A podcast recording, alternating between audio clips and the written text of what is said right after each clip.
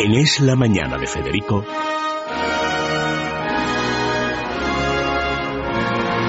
Preguntas a la historia con César Vidal y Federico Jiménez Los Santos.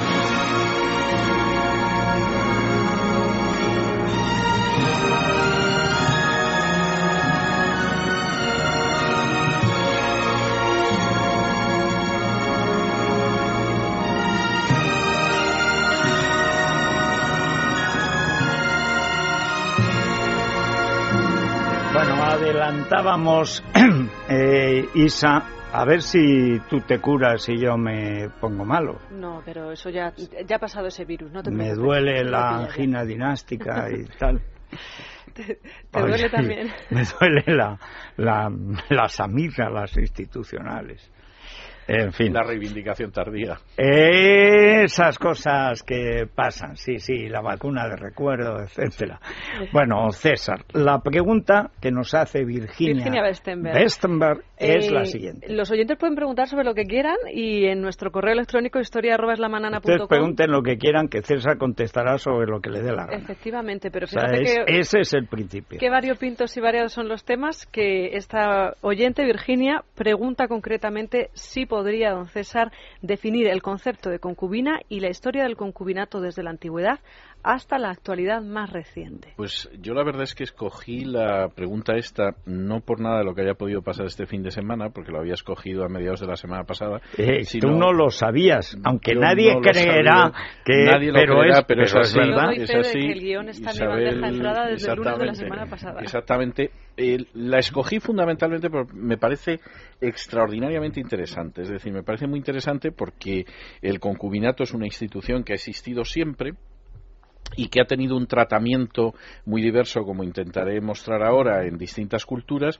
pero que muestra como ciertas realidades humanas son intemporales, es decir, vienen desde la noche de los tiempos.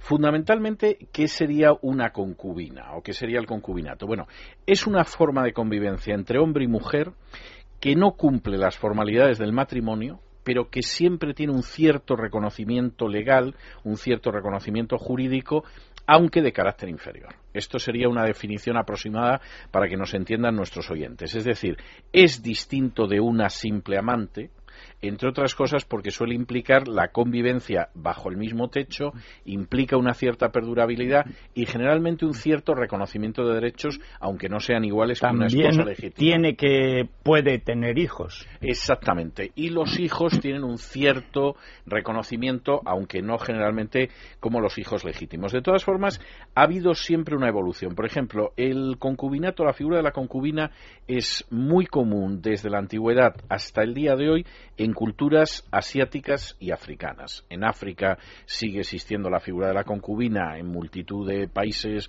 subsaharianos.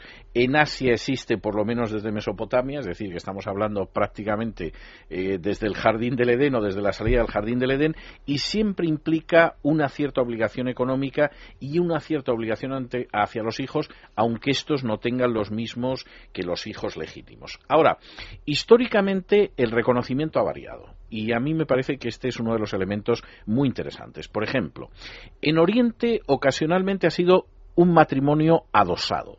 Es decir, o bien porque el adosado eran las esclavas de la esposa que se convertían en concubinas, que eso aparece, por ejemplo, en Mesopotamia, y eso explica, por ejemplo, por qué Jacob tiene hijos de las esclavas que en realidad son hijos de sus esposas legalmente, y eso se puede ver, por ejemplo, en el libro de Génesis, y tiene que ver con una legislación mesopotámica que es la ley de Nuzi, es decir, las esclavas de la mujer se transformaban en concubinas si era necesario tener unos hijos que no O tenía sea la que eran vientres de alquiler, Eh, no de en propiedad Eh, de la exacta, señora, de la podríamos señora. decir. Sí. Eso explica, por ejemplo, el episodio de Abraham y Sara, que como Sara es estéril, su esclava, que es Agar, se convierte en concubina de Abraham, porque no hay manera de que Sara tenga niños y tiene a Ismael, o los episodios que aparecen en la historia de Jacob, donde algunas de las esclavas, como Bila, de alguna de sus mujeres que era estéril, como es el caso de Raquel, se convierten en una especie de adosado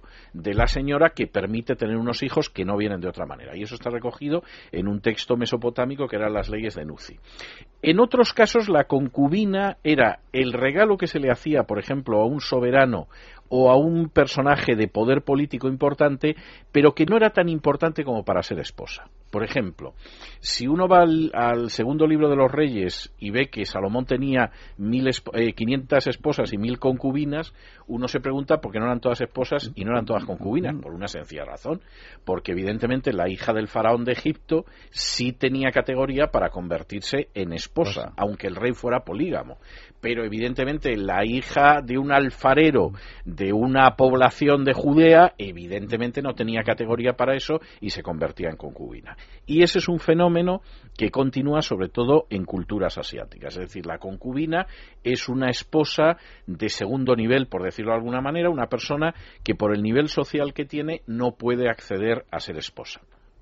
Eso sucede, por ejemplo, en Occidente. En Occidente no existe el concubinato como reconocido legalmente en el derecho romano, pero sí existen cosas muy interesantes, por ejemplo, el matrimonio por uso. Es decir, si dos personas se iban a vivir juntas y pasaban más de tres noches seguidas bajo el mismo techo, cualquiera de ellas podía pedir que eso se convirtiera en un matrimonio y era lo que se conocía como matrimonio por uso. Es decir, en última instancia, aunque no hubiera formalidades de matrimonio, se consideraba que un concubinato que duraba un cierto tiempo razonable, tres noches, en fin, no me parece a mí que sea excesivo, pero mm. siempre había la posibilidad de interrumpir la convivencia alguna noche para que aquello no tomara esa forma, podía convertirse en lo que se llamaba el matrimonio por uso. Que no es que estuviera muy bien visto, porque se consideraba que el matrimonio serio debía tener ciertas formalidades, pero sí se reconocía pues que los hijos eran legítimos, que efectivamente la esposa se convertía en legítima, etcétera, etcétera y la concubina era solamente aquella persona con la que se convivía, pero que por razones sociales no se podía contraer matrimonio. Por ejemplo, la lex canuleya eh, hacía una referencia a ese matrimonio entre patricios y plebeyos que era imposible. Bueno, pues si una persona efectivamente en un momento determinado decidía irse a vivir con una plebeya o con un plebeyo y era patricio o patricia, eso no podía considerarse matrimonio, era simplemente contubernio, es decir, concubinato. Y esa es la razón. de Múnich el eh, contubernio era, el concubinato, de... Efectivamente, era el concubinato de Múnich.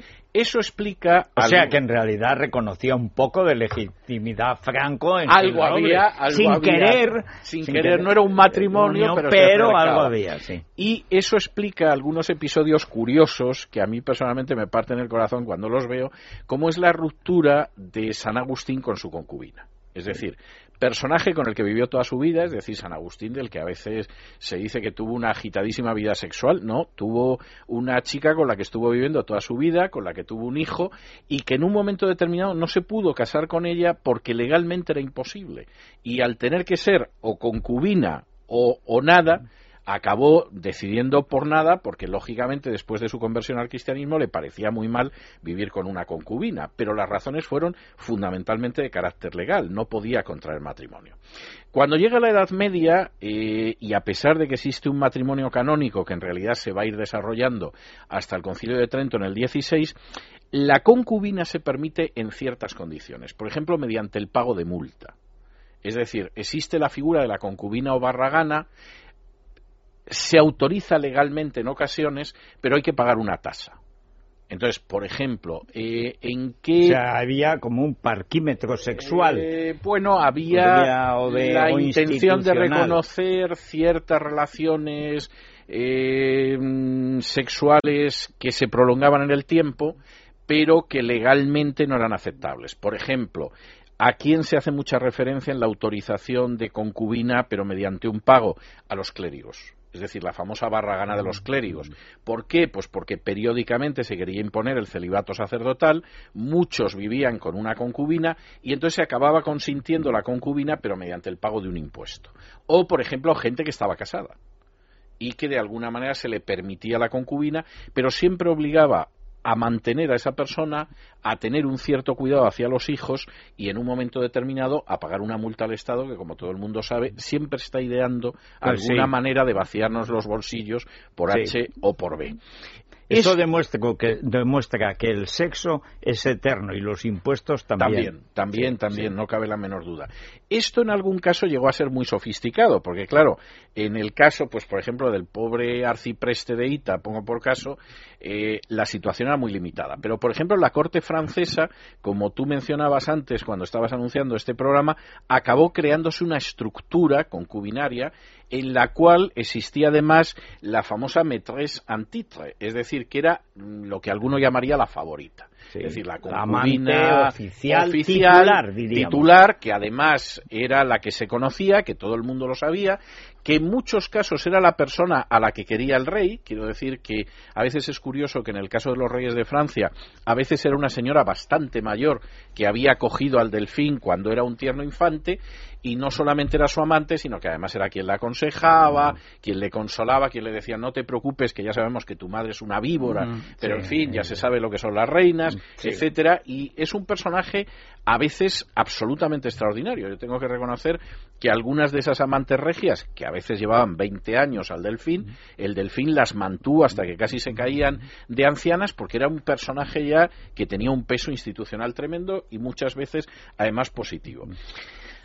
En tiempos contemporáneos, el concubinato ha terminado por convertirse prácticamente en un matrimonio en algunas legislaciones. Y voy a citar un caso porque creo que tiene, tiene su interés. Por ejemplo, en algunos estados de Estados Unidos, si el concubinato dura dos años, deja de ser concubinato y se convierte en lo que se denomina common law marriage, es decir, matrimonio de derecho común con lo cual la persona en concreto, el hombre o la mujer, tiene todos los derechos que tendría si se hubiera casado legalmente.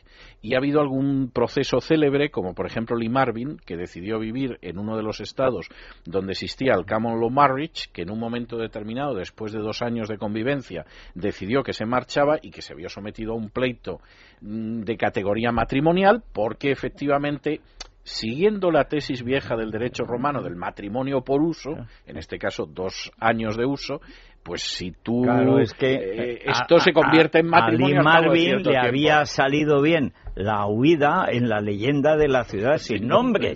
le salió muy bien. Bueno estuvo muy bien además ¿eh? cuando él se va y los deja los dos formales etcétera aquel trueno Clint Eastwood vestido de nazareno dispuesto a ser granjero etcétera y el otro se va cantando este errante. ¿no? qué bonita. Estaba muy bien. Qué bonita pues- película. También una gran imagen de la corrupción institucionalizada cuando se han, se han labrado túneles por debajo de todas las tabernas y se filtra el polvo de oro que lo van cogiendo, se escapa una novilla que está ahí en una especie de plaza de toros donde hay mexicanos y de todo, y va por los túneles tirando todos y se va hundiendo y se hunde, que es que Oye, es que parece España, o sea, es una cosa. Es, un símbolo del Estado de las Autonomías. Sí, señor, y además va por cada calle, 17 seguramente, ¡bum! van y se va hundiendo absolutamente todo. Tal y como había anunciado un predicador en uno de los números más interesantes, donde dice que aquello efectivamente se va a hundir, sí.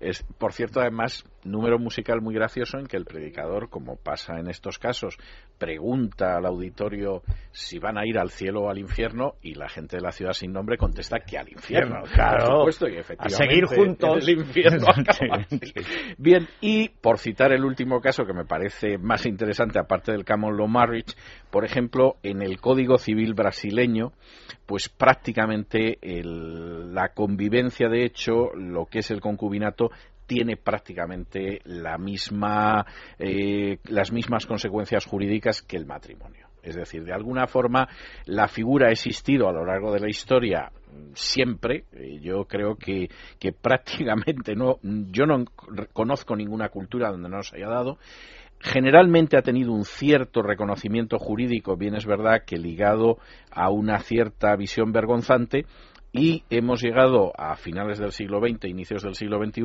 pues con un reconocimiento casi casi de paridad con el matrimonio, si perdura un cierto tiempo en algunas legislaciones contemporáneas. Bueno, ahí nos vamos a ir de viaje, pero luego volveremos con una canción. Hay muchas canciones sobre esa doble vida. Eh, ¿Cómo se pueden querer? De, se preguntaba retóricamente Antonio Machín, dos mujeres a la vez y no estar loco. Pues lo explica. Una es la mujer eh, tal y la otra dice esposa y madre a la vez entramos en la maîtresse en sí. pero la legal, y luego la otra es complemento de mis ansias, que dice una cosa tremenda. Y eso así puedes entender cómo se pueden querer dos mujeres a la vez y no estar loco. Pero el momento dramático no es cuando, por ejemplo, el negro machín cuenta su experiencia, sino el momento de la boda, en el que tú sabes que la que se está casando te quiere a ti eso abre un futuro de common law marriage totalmente muy posible, muy posible. O de vidas paralelas. exactamente. Bueno, es la novia que es un éxito de Antonio Prieto y de muchos otros, porque lo grabaron muchos. Luego contaré algo. Sí, sí. Luego contaré algo de la novia. ¿Está basada en algo No, Hay, hay una película. Estuve viendo la película el otro día que está en YouTube, que son las imágenes que he extraído para para escuchar esta canción de Antonio Prieto que escribió su hermano Joaquín Prieto y la verdad es que el final es apasionante porque él está cantando ante un auditorio en la radio la canción y en ese momento las imágenes que se ven son las de la señora que se casa y cuando él sale de la radio aceptando lo inevitable, en ese momento pasa el automóvil con la novia y con su marido recién casados y pone la palabra fin sobre un fondo negro negrísimo pero estuve viendo versiones y es curioso que hubo muchas versiones en Estados Unidos y hay una de Connie Francis, además cantada en español, que casi no se nota que es americana. Tiene una dicción española bastante, bastante aceptable.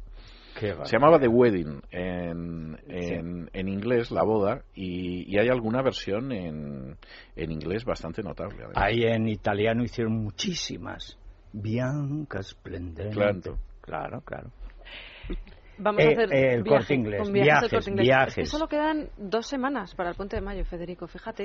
es que esto va que vuela. Efectivamente, y sobre todo lo que tenemos que estar es muy raudos, muy rápidos si queremos reservar nuestro viaje para el próximo puente de mayo. Eso sí, con viajes el corte inglés podemos tener una cita con el mar, con la naturaleza, con el arte, con la cultura, hacer nuestra escapada perfecta antes del verano a todos los destinos que nos proponen desde viajes el corte inglés para el próximo puente de mayo, un gran puente para todos aquellos que puedan disfrutar de todos los días libres. Si se acercan a cualquier agencia de viajes el corte inglés, llaman al 902 400 454, lo repito, 902 400 454 o entran en la web www.viajeselcorteingles.es, van a descubrir todos los destinos a su alcance para poder hacer de esos días del puente de mayo unas pequeñas vacaciones antes de las de verano. Ya saben además que Viajes el Corte Inglés es la empresa que patrocina Alicante Puerto de Salida de la Vuelta al Mundo a Vela.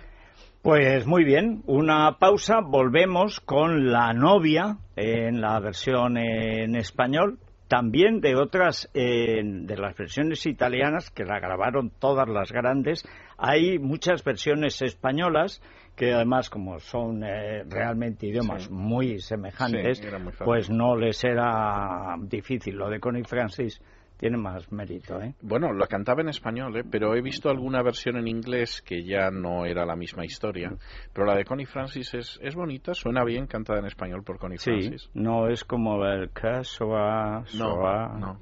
O, o, como el Guadalajara de Elvis Presley, que no había manera de entender una sola palabra y la cantaba en español. Es verdad. Y era absolutamente ininteligible. es que también, es que también hay que ver la, la, palabra que elige para debutar. Bueno, pero Guadalajara. el resto nada de nada. Sí.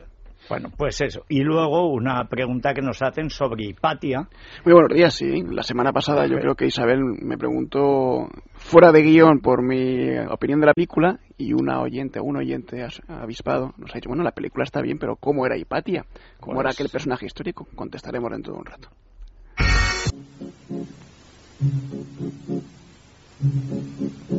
Blanca que irradian va la novia. Le sigue atrás un novio amante y que al unir sus corazones harán mis ilusiones ante el altar está llorando. Todos dirán que alegría dentro su alma está gritando Ave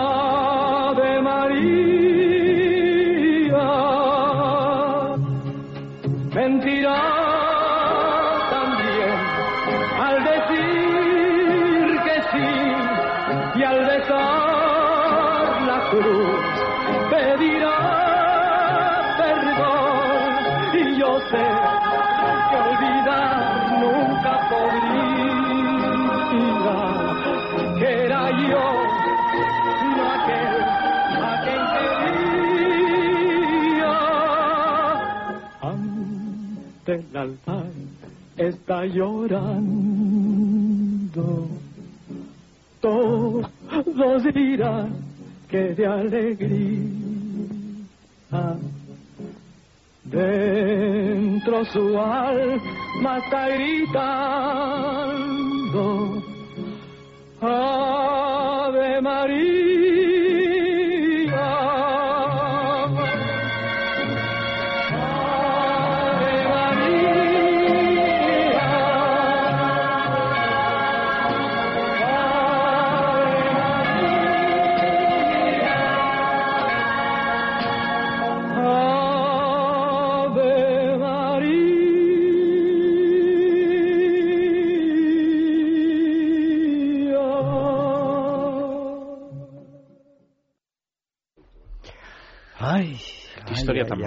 Sí, Ya no. Yo personalmente creo que tuvo una suerte bárbara el, el protagonista de la canción, pero es una forma. Tiene otra canción, Leo Dan, sobre esto, extraordinaria, ¿eh? Uy, uy, uy, uy. Pero vayamos a Hipatia. El libro recomendado, por cierto. Ah, eh, Bueno, Hombre, bueno, no, no, porque no, iba no, no, porque iba por la segunda Eh, pregunta eh, que no eh, hemos tenido tiempo. Pues ¿Qué la dejamos para la semana que viene y ¿Qué todas las que van entrando por Twitter. Eh, hablábamos de Hipatia, efectivamente, la semana pasada porque se ponía la película en no sé qué canal, Federico, y le hacía yo a Jorge la pregunta de su opinión sobre si estaba bien llevada su historia.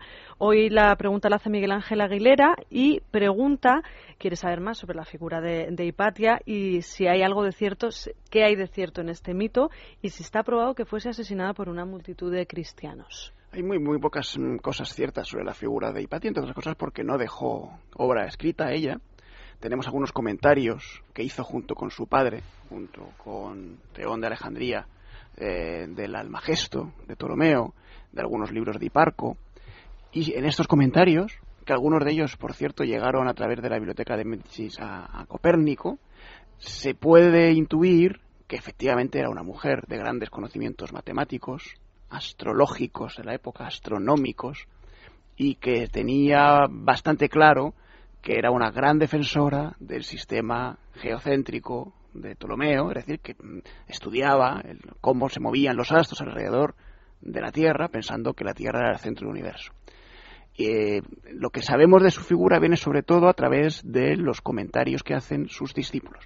Algunos discípulos muy conocidos, como Sinesio de Cirene, que formaban parte de aquel círculo de estudiosos de la matemática y la filosofía en Alejandría, en el Museo de Alejandría, y que, y que eran unos eran una semisecta neoplatónica realmente. Eran un grupo de gente muy privilegiada que procedía de familias adineradas del entorno, de Constantinopla, de Cirene, de Egipto, de, la propia Roma, de Alejandría, que enviaban allí a sus jóvenes eh, más inteligentes a estudiar la filosofía neoplatónica de una manera muy esotérica, muy cerrada, muy mística, eh, muy clasista.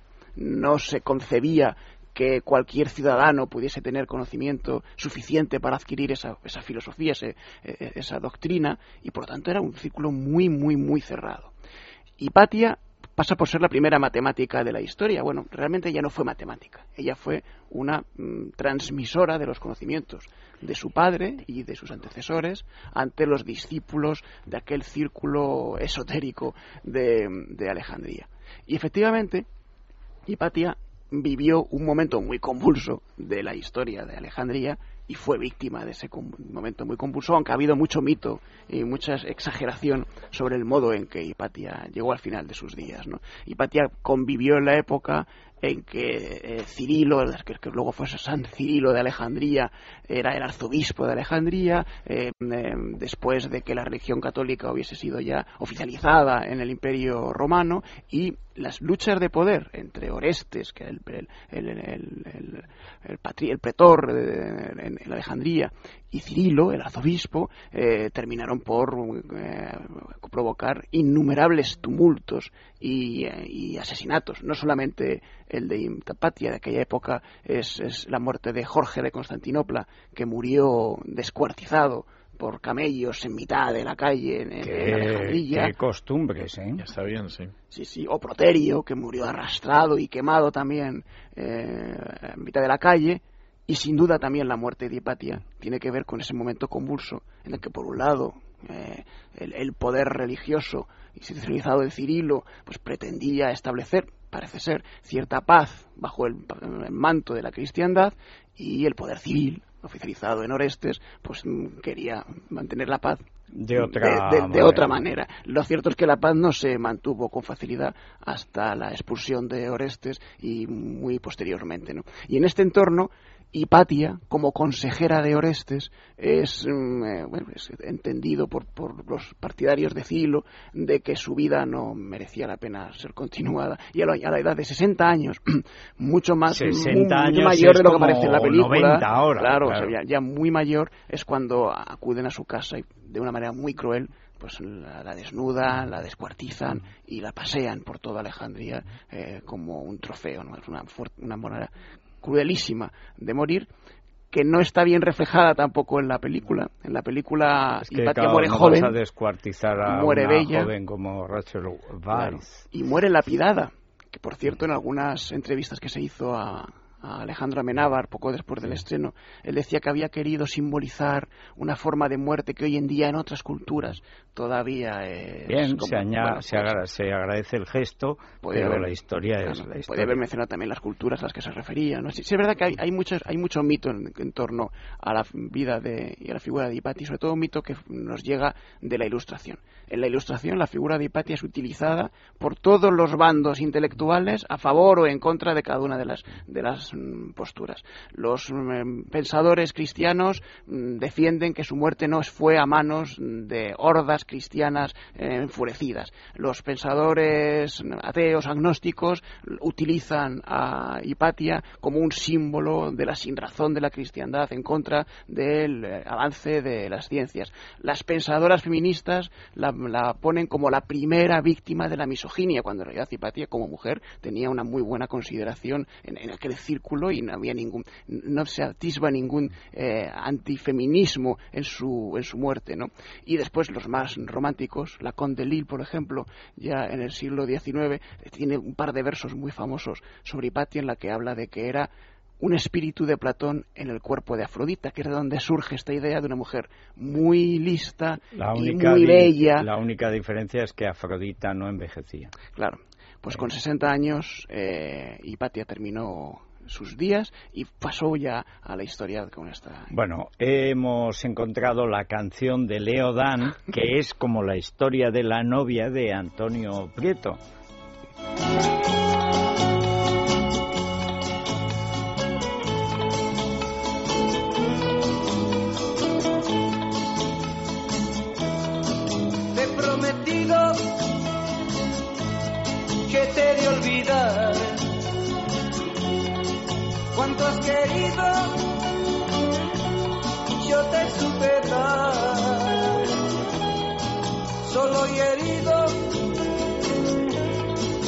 Me dejas, sabiendo que mañana irás con otro al altar.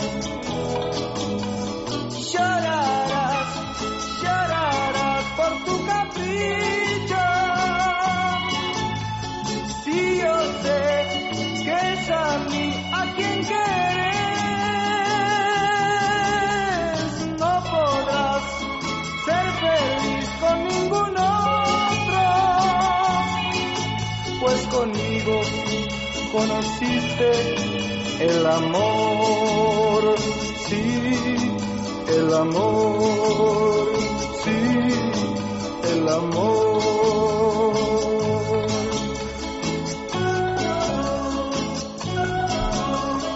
Ah, qué, es- qué bonito es. Ay, es que es- Tiene una versión, por cierto, que es de una. Yo creo que es de. Tal vez de Tony Bennett. De una que muere en un accidente, el amor de su vida, y se mata. Entonces Leodan hizo la versión de cómo allí, cuando ella ya ah, exhala el último suspiro, como suele decirse, pues encomienda al novio, le pide que sea feliz, pero claro, ¿cómo vas a ser feliz entre los hierros humeantes de un puñetero coche que, que ha sido incapaz de guardar la vida como en un cofre de ese amor que nunca conocerás otro y tal? Ahora, al fin y al cabo eso queda zanjado. Pero esto, de que se case con otro y que encima coincidas en el barrio de Buenos al- Aires, Al cabo de unos años lo agradece. tú Yo creo que sí. se ha convertido en un develador de la institución no, no, no, matrimonial. No, no, Sí. yo soy un gran defensor de la institución. Lo que soy es un conocedor de la naturaleza humana y con el paso de los años más. Eso O sea, es yo como creo que la institución es magnífica. Lo que eh, decía siempre Esperanza Aguirre de Álvarez Cascos. Si lo malo de Paco no es que le gusten las mujeres, es que le gusta el matrimonio. Bueno, eso no me parece mal. Yo creo que No, a mí bien, no me sí. parece mal si no te casas continuamente, Sí, porque claro, este es un problema, es un follón y es un lío. Bueno, adipesina. Porque vamos a ir con una una receta no muy fuerte No, en no, no. calorías, es muy es el ragú de vieiras y alcachofas. Muy zona, ¿verdad? Esto a Hipatia le hubiera sentado divinamente en vida, claro. Era muy modesta en sus, en sus formas, ¿eh? Esto a lo mejor era un exceso para ella. Sí, Bueno, las poco. alcachofas eran muy típicas de, de todas las épocas. ¿Tú cómo sabes lo que comía? No, porque era hombre, de la escuela neoplatónica. Ah, es verdad, no es verdad, mucho, eran la un poco sexual, murió sí, sí, virgen, llevaban Uy, en la, la túnica o bueno, hábito bueno, de- muy mal, muy mal. Pues eh, mal, Nah, incompleto y erróneo. Pero Adipesina. adipesina, para los que no participamos del neoplatonismo, muy sobrevalorado. ¿O no estás de acuerdo de conmigo? acuerdo. ¿Ves? Ya hemos llegado a un punto en común. Bien. Fucosantina del agua guacame. El té verde que drena líquidos.